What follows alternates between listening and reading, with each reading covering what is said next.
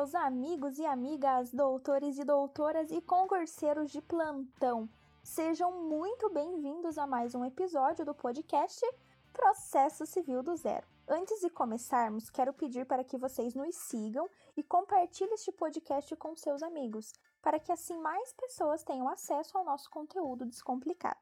Nos acompanhem também nas redes sociais, arroba processo civil do zero.podcast e arroba Larissa Maltaca.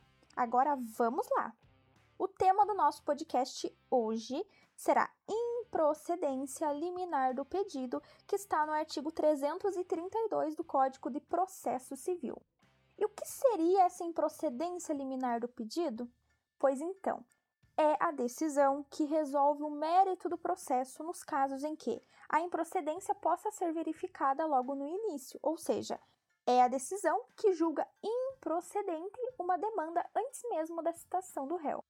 Mas o artigo 332 nos traz em seu caput um requisito, além de nos trazer também alguns requisitos nos seus incisos. Então, no seu caput, ele nos traz que a causa de pedir deve dispensar a fase instrutória, que é quando a matéria pode ser comprovada de forma documental. Portanto, se não houver a necessidade de produção de provas, o juiz poderá julgar liminarmente improcedente o pedido. Os incisos do artigo 332 autorizam o julgamento liminar do pedido caso o pedido contrarie os precedentes judiciais, que são eles: inciso 1, enunciado de súmula do STF ou do STJ. Isso inclui também súmula vinculante. Inciso 2. Acórdão proferido pelo STF ou pelo STJ em julgamento de recursos repetitivos. Inciso 3. Entendimento firmado em incidente de resolução de demandas repetitivas ou de assunção de incompetência. Inciso 4. Enunciado de súmula de Tribunal de Justiça sobre direito local. Além dessas hipóteses, nós temos também hipótese de improcedência liminar no pedido no parágrafo 1 do artigo 332, que trata da decadência e da prescrição. Portanto, se o juiz reconhecer que houve decadência ou prescrição, ele irá julgar o pedido liminarmente improcedente. Então, só para fixarmos melhor, sempre que o pedido contrariar acórdão, súmula, entendimento proferido pelo STF ou STJ, o juiz poderá decidir pela improcedência do seu pedido. A improcedência liminar do pedido poderá ser total ou parcial. Parcial quando o juiz julgar liminarmente improcedente um dos pedidos formulados, no caso de cumulação de pedidos.